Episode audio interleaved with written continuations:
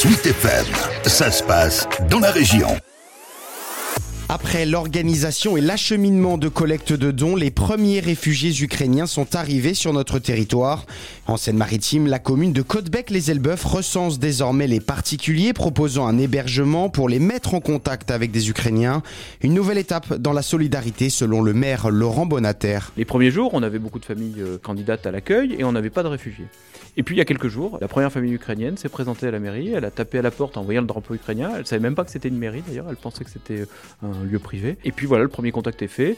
Euh, ce sont euh, trois femmes, une mère et ses deux filles, qui ont euh, rejoint leur père travailleur détaché. Et donc la solidarité joue. Et une forme de prise en compte de chacun que ça pourrait nous arriver sur le territoire français, parce que la guerre est à nos portes. Et aujourd'hui, les capacités d'hébergement sont plus fortes que le nombre de réfugiés ukrainiens sur notre territoire, mais ça peut aller très vite, donc il faut se mobiliser. De Kiev à Côte-Bec, Ivana Stetsik a effectué cette migration forcée par un voyage éprouvant de trois jours en train et en bus. Je suis un peu fatiguée, ce n'est pas facile pour moi. C'est une première dans ma vie et je n'arrive pas à croire que cela m'arrive aujourd'hui, au XXIe siècle.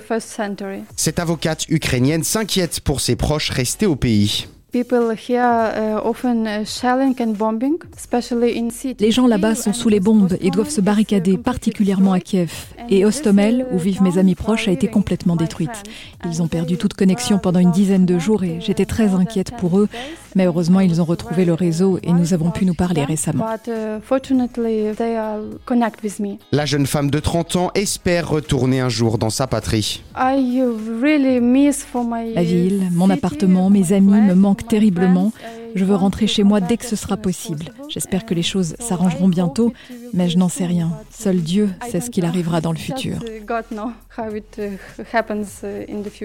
En attendant, Ivana est logée avec sa famille chez Betty, une retraitée d'Elbeuf. J'espère euh, déjà de la sérénité, pouvoir se poser, euh, essayer de leur changer les idées. Euh. J'ai une, grande maison et j'ai aménagé le grenier en chambre. Que je laisse pas ces pauvres gens, oui, je ferai au mieux de ce que je peux. Vivant seul, quand je voyais ces, les, les, infos, c'était pour moi une catastrophe et c'est devenu une évidence. Dès que je me suis engagée là-dedans, je me suis senti mieux, quoi. Selon l'ONU, l'Europe doit s'attendre à recevoir 10 millions de réfugiés ukrainiens.